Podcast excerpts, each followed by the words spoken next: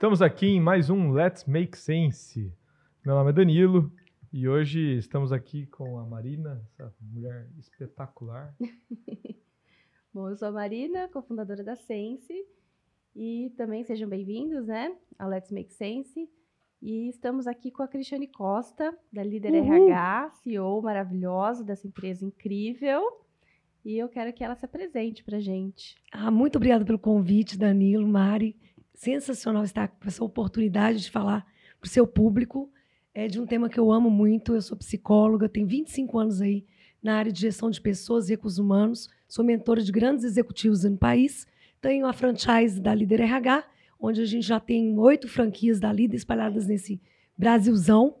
Estamos formando profissionais capacitados de recursos humanos para, sim, para ajudar os empresários na execução da estratégia, da cultura, da contratação, do posicionamento e do desenvolvimento de líderes dentro da empresa.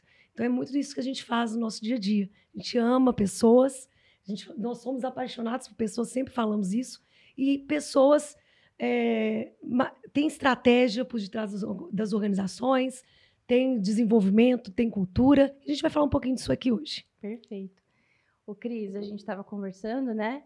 Que uma das maiores dores dos empresários que a gente tem conversado, uma das nossas, né, amor? É a nossa, eu acho que é de todo mundo. E né? é é a questão da contratação, né? E como você é uma expert sobre isso, o que, que você ah, diz sobre isso? Assim, como que uma pessoa com- começa a ter uma boa contratação?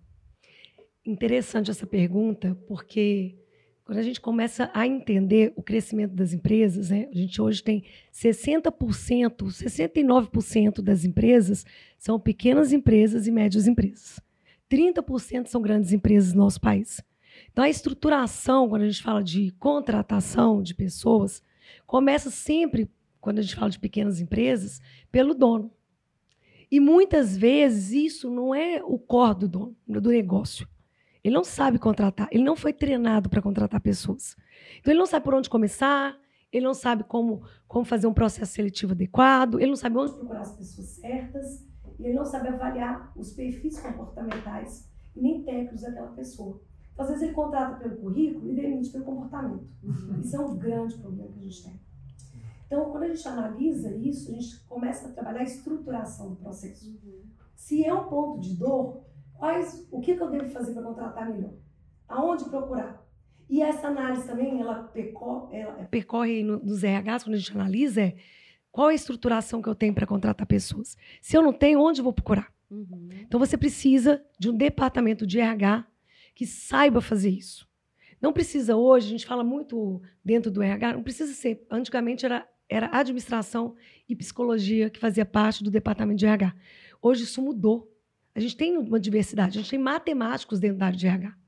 Sério? Sim, a gente faz uma análise de dados, os KPIs, os indicadores de pessoas, o turnover, né? o People Analytics a gente faz dentro da área de gestão de Caramba. pessoas. Então tem Legal. matemáticos, tem cientistas de dados dentro da área de gestão de pessoas e a gente começa a analisar o perfil da empresa. Qual é o perfil dos donos? Qual é a cultura que os donos têm? A gente começa a desenvolver o feed cultural da empresa. É a primeira etapa, sabe, Mari, para contratar boas pessoas. Uhum. Então a gente mapeia tá, a cultura, o perfil, como são os donos, como os donos se apresentam, é, qu- qual o tamanho daquela empresa, qual é a necessidade da experiência da técnica do profissional. E aí a gente começa a procurar no mercado para ajudar. Mas muitos empresários não sabem fazer isso. Sim. Não sabem. E não sabem, também não tem uma estruturação. Ou tem um RH fraco. Uhum. Contrata um RH júnior, a pessoa está aprendendo a fazer e quer que o RH seja top. Que contrata um executivo para ele. Uhum. E ela nunca contratou, mal, mal entrevistou. Uhum. Então, a gente tem que desenhar a estruturação de gestão de pessoas dentro da empresa. Quando você faz isso, fica natural a contratação. Coloque as pessoas certas nos lugares certos. Então, se você não tem esse braço, você tem que trazer esse braço para a tua empresa. Se você traz, você cresce, você expande. Porque, afinal, não é só sobre negócio, são sobre pessoas. A Exatamente. pessoa eleva o teu negócio. O Décio, né, do IDESB, fala sobre isso. Ele diz que não existe pessoa errada dentro da empresa, existe o lugar errado, né? Que essa pessoa está. Muitas vezes a gente só tem que adequar o lugar dessa pessoa dentro da empresa para ela não precisa demitir muitas vezes, né? Só Exatamente. adequar o lugar dela. E uma coisa muito legal que eu tenho visto nessas andanças aí por várias empresas e que eu atendo, que nós estamos começando a olhar para dentro da empresa também. A contratação, obviamente, ela é muito técnica, dependendo do profissional que você precisa colocar na sua empresa. Mas a gente começa a desenvolver novos profissionais. Uhum. Então a gente pega um júnior e começa a trabalhar ele, começa a desenvolver ele dentro da cultura organizacional e dentro desse desenvolvimento ele vai crescendo dentro da empresa também. É muito importante isso. É muito mais interessante você começar a mapear as pessoas pela cultura que você quer ter, para onde você está caminhando e desenvolver essa cultura. Vocês fazem muito bem isso, né? Nós temos aí o Sense, o Sense Academy, Sim. Entrando aí na área de educação. E a educação ela é fundamental. A gente precisa não só trazer um profissional pronto, desenvolver esse profissional dentro da empresa.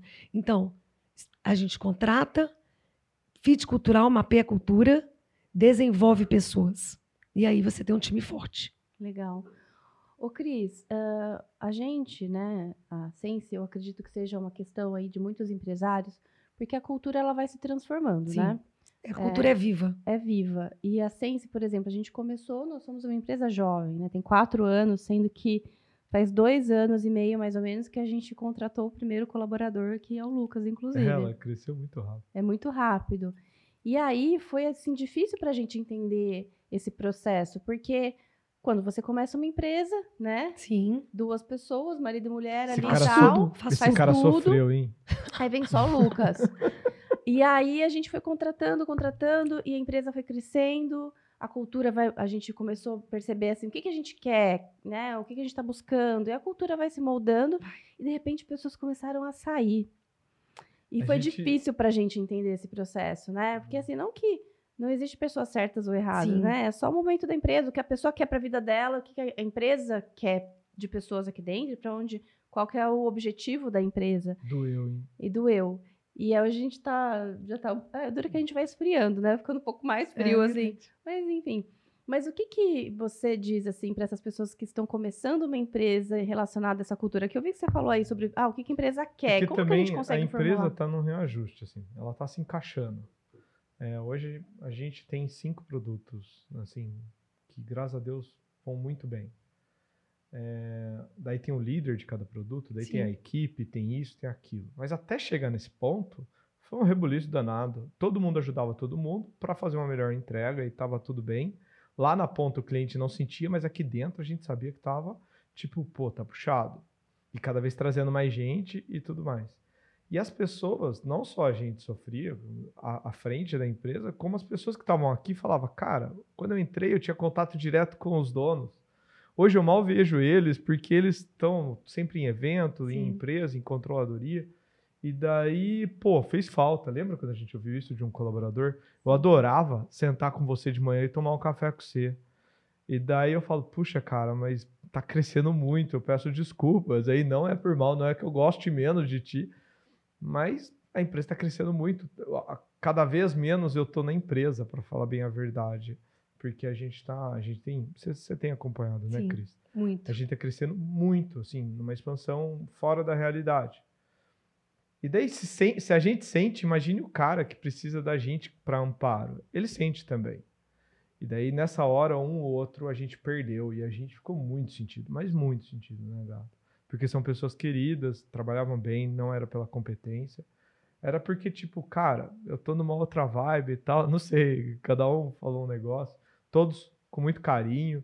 Teve gente que derrubou lágrima aqui, eu também derrubei É. uma ou outra. Mas não tem o que fazer. Até Troca o time. indicam, né? Até estão indicando pessoas E é justamente isso que a Marina gente. falou. É a dor do crescimento de empresas que são pequenas que estão crescendo. O que, que a gente tem que se basear que é, é- é um fato e é- não vai mudar? Nossa, eu amei, amei sua pergunta, porque esse direcionamento, ele, ele, tem, ele é faseado. É, crescer dói. E quando a empresa está em crescimento, E o sucesso assusta. eu adoro, porque crescer é melhor do que morrer. É, sim. Né? Quando você está Claro. morrendo, é pior. Uhum. Quando você está crescendo, você tem um problema bom. Então você tem que parar e e estruturar pessoas e processo. Obviamente, você não tem que formar pessoas, você tem que formar novos líderes. Hum. Nós desenvolvemos novos líderes. Então, lá na empresa, eu desenvolvi Rafaela, começou como estagiária da líder, está cinco anos na empresa, e hoje ela está na, na área de gerente de expansão da empresa. Uau. A Elisandra tá- entrou, tem pouco tempo, está na supervisão da área de recrutamento e seleção. Eu estava saindo, então vamos, vamos, vamos nos colocar aqui, saindo, fazendo a mesma, mesma coisa que você, viajando e tal. Eu falei, opa, como que eu posso fazer? Eu trouxe uma gerente, aí a gente para e fala assim, peraí, eu preciso de uma pessoa que tenha mais estrutura para acompanhar o time. Então, hoje eu tenho dentro de- faseado novos líderes ali que vão acompanhar o pessoal de baixo. Então, tem pessoal lá, eu falo, não, eu vou na hora do almoço para sentar e bater um papo com eles. Ou vão fazer o dia da pizza. Na própria reunião, põe uma pizza aí na mesa. Como vamos para pizza, vamos colocar. E uma coisa muito legal, eu sou muito estratégica, muito estratégica. E o que, que eu faço? Eu faço um mapeamento dessa estratégia. Depois que eu faço o mapeamento, eu entendo a visão para onde eu estou indo, eu paro, mapeio, desenho o que, que eu quero, e aí eu chamo o time e vendo a visão. Quando eu fui fazer a expansão das franquias, eles, antes de começar a expansão, foram uns dois meses na elaboração mental da crença, do que, que eu ia mudar, da negociação familiar. É importante. Se você está crescendo, você tem que fazer uma renegociação familiar. A cultura é viva, mas não é só a cultura da empresa. É, quando a gente fala de dono, essa estruturação do crescimento, ela ele vai bater na tua família, então vai bater na, na área financeira, vai bater no teu tempo. Por isso que você tem que ter claro a visão para onde a sua empresa está caminhando e preparar para esse processo. Então tem hora que tem que parar. Quando eu voltava de São Paulo, elas falavam assim: Ixi, vai vir mais novidade. Vai vir mais coisa aí. A gente As meninas. isso aqui também. Aí eu falei assim, elas falaram assim, mas Cada que, que viagem você vai nossa, a gente vem com uma bagagenzinha nova. Isso. Né, amor? Aí o Danilo chama assim, pessoal, precisamos de uma reunião. Assim, Exato. lá vem, lá vem. A mesma coisa lá na empresa. E a última viagem, elas me dizem, e aí? Qual que é a novidade? Eu falei, não tem novidade nenhuma, vamos sentar e estruturar. Uhum, Uf. Vamos fazer agora uhum. o que a gente precisa fazer. Porque se eu, às vezes, não recuo um pouco e trabalho o processo, já aconteceu outras vezes. Aí você cresce desacelerado e você perde em qualidade. Então, trouxe uma Vai. pessoa, Dá lidera o um tapa time na cara. e eu converso com elas. E elas desenvolvem a- a- a- o time de baixo, a base operacional da empresa. É super importante você desenvolver novos líderes. Porque você precisa de tempo. E eu falo isso com elas. Falo, olha, estou saindo porque eu estou à frente de novos negócios. E esses novos negócios vão trazer para dentro da empresa um crescimento que vai ser bom para todo mundo. Sim. Então, vendo a visão. Sim. E quando você vende a visão, você faz com que as outras pessoas sonhem, ju- sonhem junto com vocês. Elas não vivenciam o meu sonho. Elas vivenciam o sonho delas dentro da minha empresa. Então, mas, Isso é muito legal. e isso, mas ao mesmo tempo, a gente tem um dilema com. Você falou para não falar muito isso, mas sabe que eu dou relaxo, né? É, essa nova geração, eu não sei, né? Z de zoadas, não sei, é um Z. E daí, qual que é a pegada? Eles não têm um propósito de seguir carreira em nenhum lugar. E por quê? Porque ele quer viajar, ele quer. E para falar bem real, hoje olhando para trás, né, a gente também deveria ter tido isso, né? Mas só que eles são mais espertos que a gente e, e eles não querem ficar. Então tem gente que hoje você entrevista, eu falo, ah, eu quero ficar aqui por um, dois anos só para ganhar uma grana para fazer minha viagem para Austrália. Aí você fala, puxa, como que eu vou treinar, gastar dois anos top com esse cara, tal, não sei o quê. Mas eu sei que eu já vou perder ele. Automaticamente diminui as alternativas para essa pessoa. Mas também, às vezes, você é capaz de ter que pegar esse tipo de pessoa. É, e daí, conversando, pô, a gente tá, a gente passa por centenas de empresas, graças a Deus, assim, a gente tá muito bem, tá crescendo, seja através de M&A, seja através de controladoria, seja através de laudo de avaliação, valuation, mas a gente tá conversando com o empresário todo dia. E desde papo de boteco até papo Sim. em reunião séria, qual a sua dor? Cara, dor tá o turnover, tá demais. E daí eu falo, puxa, mas o que, que vocês estão aprontando na sua empresa? Ele falou, "Dan, nada. Eu te juro, tá tudo igual. É, tá certinho tudo, tem plano de carreira na empresa. Tem empresas, eu tenho um cliente que ele tem certinho plano de carreira, ele tem eventos sociais, ele tem eventos é, é, na parte de donativos e tudo mais, muito bonita, o propósito da empresa. Você olha a empresa fantástica e tem um salário bom. Mesmo assim, tem funcionário que um dia deixa de ir e fala, ah, é, abre mão, e daí o cara fica na mão. Um controller muito legal de um cliente nosso, que a gente ama ah, esse controller, um querido, um cara novo, dos 25, 26 anos, é, largou a empresa, uma puta de uma multinacional bem bacana, para tentar a vida própria e, para ser bem honesto, para fazer um negócio de. É tipo vender consórcio, um negócio assim, nada a ver. Daí você olha e fala, cara, o que, que é isso? Não, eu quero poder trabalhar da minha casa. É uma outra geração, né, Cris? É, se você para pensar, eu, eu tenho 40 anos. Se você parar para pensar, a nossa geração, é, a gente, pô, não via, não via. é, A gente queria crescer dentro da empresa. Sim, carreirista que a gente chama. É, é. Carreirista dentro de empresa. Hoje, hoje é muito difícil. Eu tenho aqui um cara que eu admiro muito dentro da minha equipe, que é o Lucas.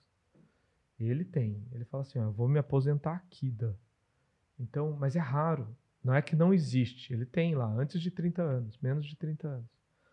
Mas é raro, hein? É raro. Porque, infelizmente, é, pelo menos eu não sei se é a nossa realidade. É, né? ontem na palestra, né, que a gente estava com você, teve uma pergunta justamente sobre isso, né? E, e a gente conversa bastante, a gente tem até um sócio também no, no Senseboard que falou que na empresa dele também ele tem passado muito por isso, sabe? E é uma, é uma questão, né, que a gente não sabe muito como lidar. E ontem na palestra, a Amanda, ela falou que a gente tem que é, entender onde essa pessoa quer chegar, né? São Ela- sonhos e aspirações. os sonhos e aspirações dessa pessoa. Mas é como não é que tá certo ou errado, mas é uma outra geração, porque eu vejo que na nossa geração era assim, ah, eu quero crescer, né? Eu vou crescer profissionalmente, aí eu vou casar, ter filhos, comprar uma casa própria. Uhum. Ainda era assim. E hoje em dia não, né? A aspiração é pegar uma mochila e rodar o mundo. É verdade, interessante. Bom, essa pergunta tem, tem alguns pontos que a gente tem que parar para pensar, tá? Quando a gente fala de pertencimento dentro da empresa, é um dos maiores desafios do RH exatamente o que vocês estão relatando. Isso é um desafio. Então, o que, a gente tem feito dentro das empresas? O sentimento de pertencimento. Hoje, a gente preocupa muito eh, com a experiência do cliente externo. Mas aí, nós, da área de pessoas, a gente tem que preocupar com a experiência do colaborador interno. O que, que mais? Mesmo ele tendo plano de carreira, igual você relatou, salário bom, mas ele tem alguém que atenda as pessoas? Entende?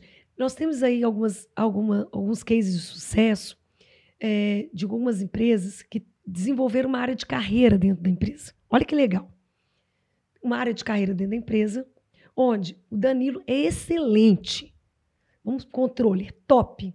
Só que o Danilo não quer mais ser controle. Ele quer ir para uma outra área específica. Então, ele passa pelo desenvolvimento interno, dentro da área de gestão de pessoas hoje. Isso de um RH estratégico, tá bom? E desse RH estratégico, mapeia. Ó, eu não quero perder o Danilo. Ele tem a cultura da empresa, ele tem o pertencimento da empresa. Ele é exatamente aquilo que a gente precisa, mas ele quer fazer outra coisa. Ele pode passar por um, por um treinamento para entrar no outro setor? Eu tenho vaga interna para. E muitas empresas têm feito isso. Desenvolvimento de carreira dentro da empresa. Quanto mais próximo do colaborador você está, mais você sabe sobre ele. A gente não pode perder isso. Ah, Cris, mas isso para uma empresa de médio porte e pequeno porte ainda funciona. Mas e para uma multinacional? Então, Desenvolvimento de pessoas, acompanhamento de pessoas, pertencimento. Tem vários programas da, que a gente hoje desenvolve para que essas pessoas elas estejam mais próximas da empresa, da organização. Tem pessoas que vão ser empreendedoras, tem pessoas que não vão ser empreendedoras. Tem pessoa que ainda acha que um emprego público vai dar estabilidade. Estabilidade é uma ilusão. Uhum. É uma ilusão. O que, que adianta você estar com estabilidade no emprego público, infeliz, desmotivado? Sim.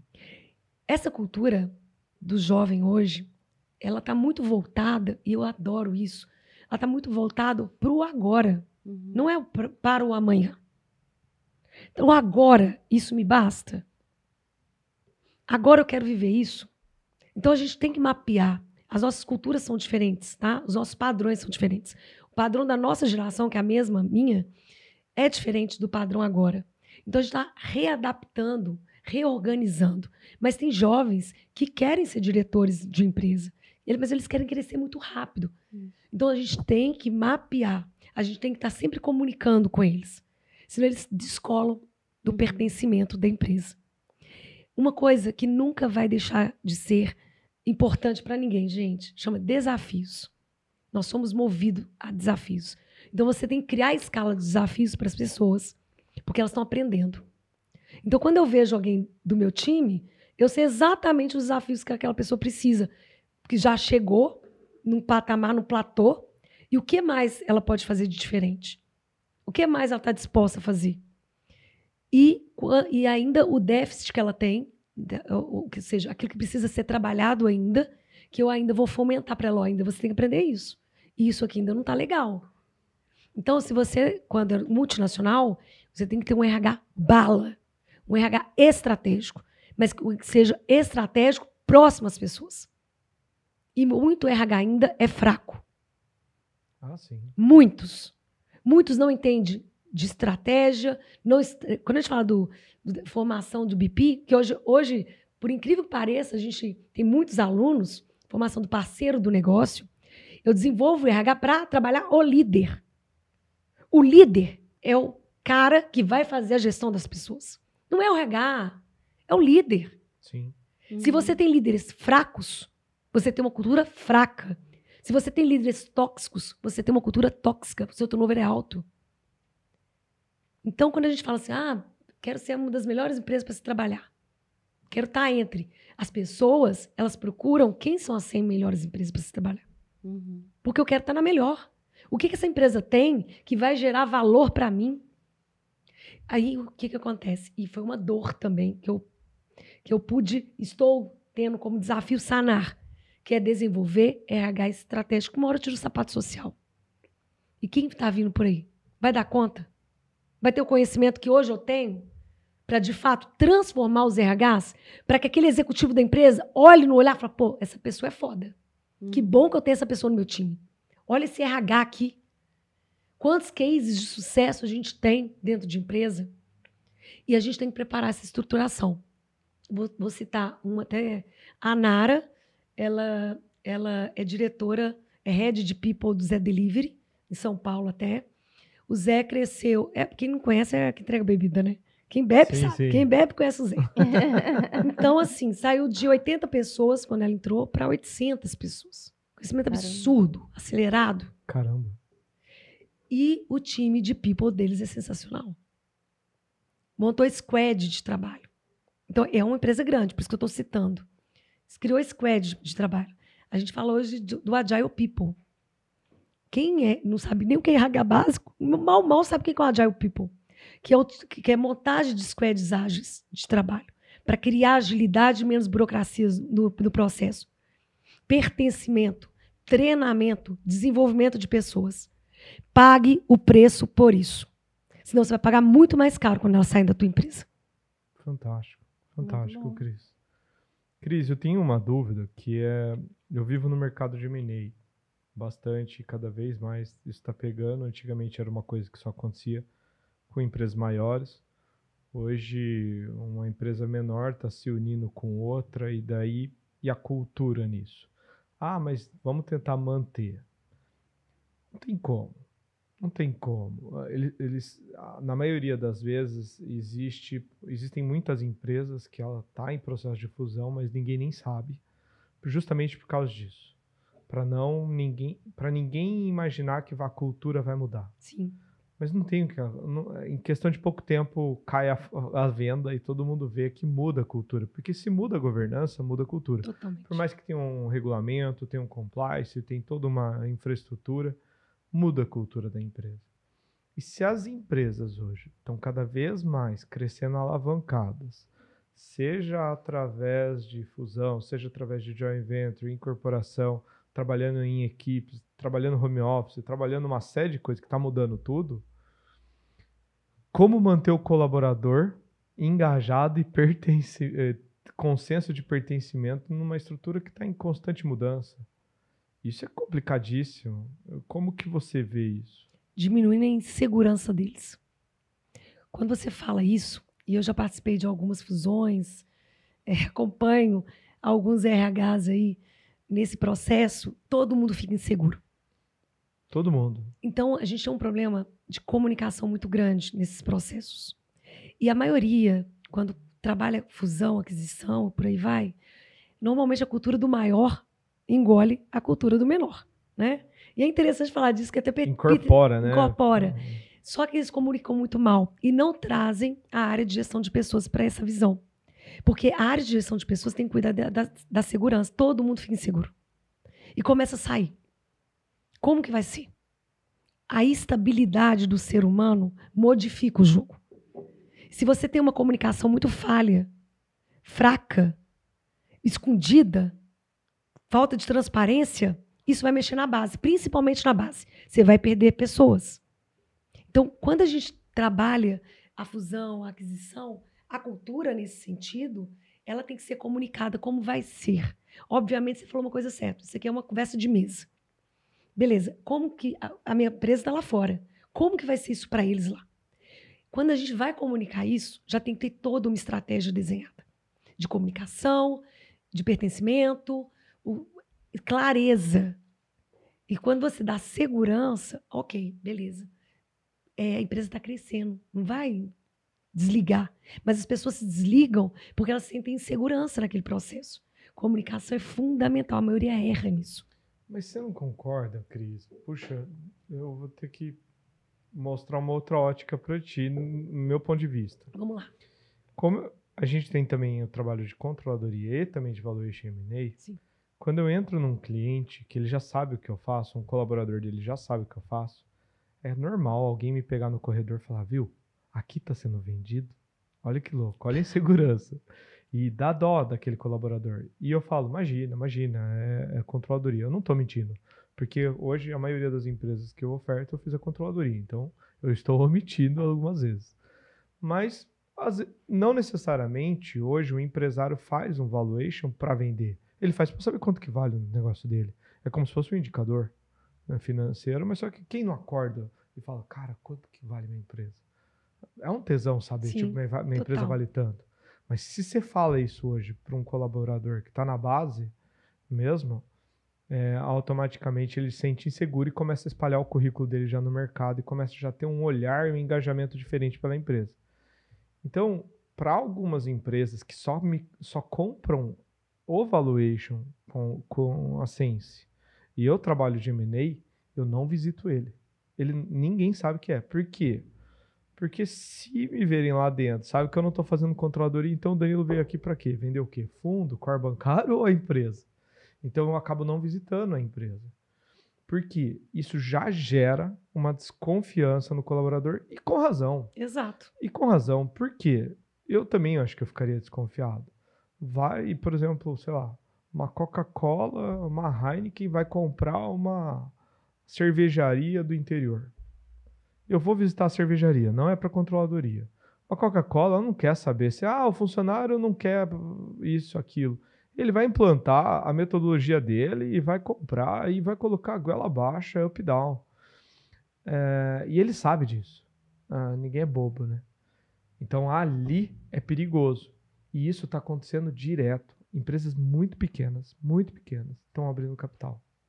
Não é só as grandes, não. Empresas muito pequenas.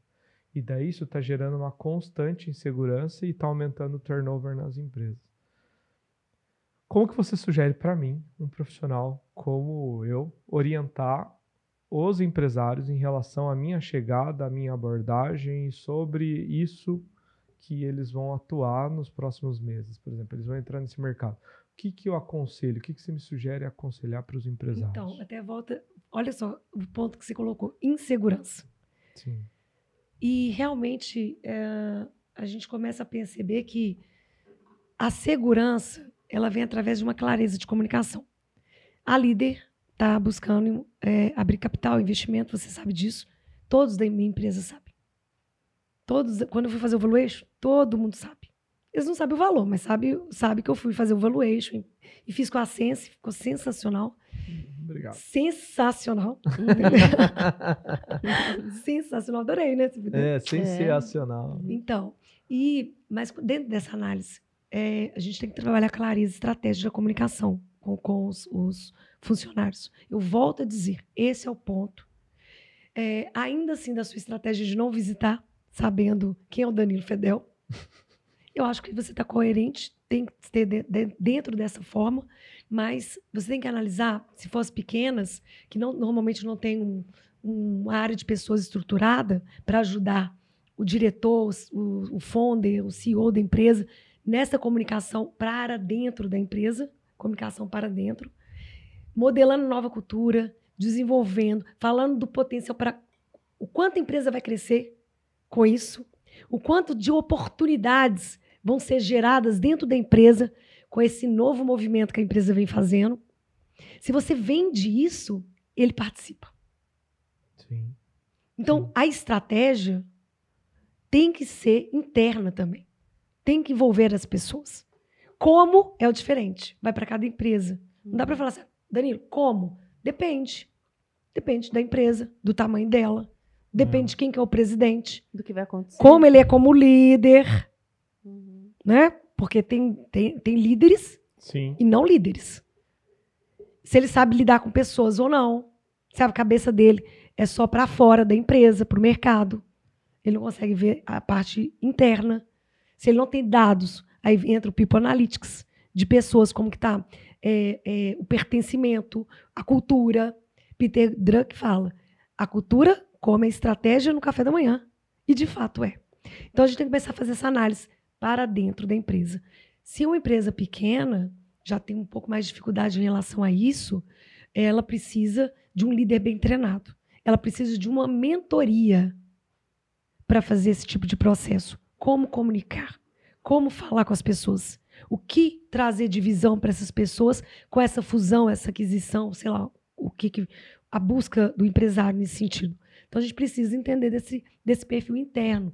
Por isso que hoje a gente faz ainda é, pesquisas é, de engajamento, que é a antiga pesquisa de clima. Uhum. É de engajamento, não é clima. né? O que, que como que está aquela base você conhece a sua empresa internamente? Você conhece como está a motivação de cada colaborador que você tem? Não? Então tem que conversar com eles. Uhum. Sim. Nesse ponto, por, é, por, mais que a gente às vezes esteja na, hoje para o mercado, para a estratégia fora, do, fora da empresa, você nunca pode perder a ligação com as pessoas internas. Se você perde, elas perdem a identidade. Porque a identidade é sua. É sua. Então, você tem teu tempo nem de tomar uma cervejinha, ou de conversar, uhum. ou, de, ou, ou, tomar um café da manhã. Tem que ter. Uhum. Tem que ter. Então, tá. A identidade é sua. Vou diminuir minhas viagens, Cris. Não, se você coloca na agenda, né? É, um happy hour. Você todo dia, né? É, um happy hour, né? Festinha de final de ano. E dá uma dica pra gente como trabalhar o pertencimento dentro das empresas. Primeiro, você vai ter que fazer um mapeamento, juntamente com seus colaboradores, dessas motivações e aspirações. Ponto. O que, que eles querem, o que move eles. Isso é fácil de fazer. Uhum. Até tem, uma, tem pesquisas que a gente tem, perguntas prontas, manda. O cara não precisa nem colocar o nome dele e a gente tem dados, a gente trabalha com dados. Uhum. Um RH ou uma área de pessoas que não tem dados, não tem nada. Porque você acha que você está fazendo algo legal, mas não é o que eles querem. Uhum. Aí você está indo na contramão uhum. do pertencimento. Então a gente tem que mapear isso. Uhum. Então nós temos várias pesquisas hoje que a gente manda para o colaborador, você tem dados e a gente direciona. Às vezes é capacitação, é um treinamento, é, é, ele, ele precisa de um líder que inspira. Por isso que a identidade do líder é importante, está ali. Uhum. Não descola do teu negócio. Mas, mas por isso que a gente precisa formar novos líderes. Para onde essa pessoa está querendo crescer? Eu consigo sustentar esse, crescimento, às vezes, Dan, nem é sempre carreira, tá? Às vezes as pessoas saem, não é porque é, é, ela está tendo uma aspiração de carreira diferente. Às vezes é por pouca coisa. E a gente não escuta. A gente para para escutar só quando ele está saindo. Uhum. Uhum. Então, sentar, conversar com o time, treinar, fazer uma SWOT do time. Eu adoro a SWOT. Eu faço SWOT do líder. Senta aí, líder. Faça a SWOT aí para mim. Vamos analisar aí seus pontos. Agora vo- você vai fazer uma reunião com o seu time e você vai fazer a SWOT com o seu time. Vamos pôr todo mundo aqui. Cada um faz a SWOT do- de como eles veem a empresa hoje. E aí eu consigo Legal. trabalhar. Tem várias ferramentas que a gente utiliza e não necessariamente são ferramentas caras. SWOT é caro? Não, é zero. Uhum. Qualquer um faz uma SWOT.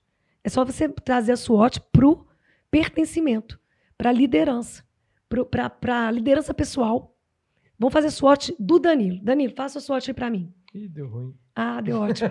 Então aí cada um compartilha o pensamento aí você vai ter um puta material na frente. De graça, zero reais. Só doando teu tempo e escutando, e entendendo o, como que cada pessoa está no teu negócio.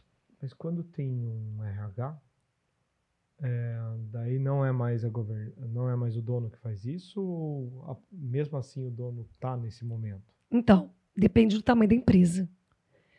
Quando a empresa é muito grande, normalmente a área de pessoas faz isso ou contrata líder RH para fazer. Entendeu? É, pega essa. ou contrata a líder para fazer. Mas Uhum. não, porque a gente dá, começa com desenvolvendo pessoas. Então a gente começa com os treinamentos, tá? Tá. Então a gente consegue escutar, é, é, mapeia os dados, apresenta para esse diretor, para esse executivo, e a gente cria um plano de execução para aquilo. São coisas pequenas, volto a dizer. É o dia a dia. Aquele colaborador, eu olho para as meninas e falo assim: poxa, como elas podem me ajudar a crescer? Uhum. E como eu posso fazer elas crescerem também? Eu criei um, um programa lá na empresa, é, não está rodando legal ainda. é, começou agora, tem pouco tempo. A primeira etapa não foi muito legal, vou ter que fazer alguns ajustes, mas acelera líder RH.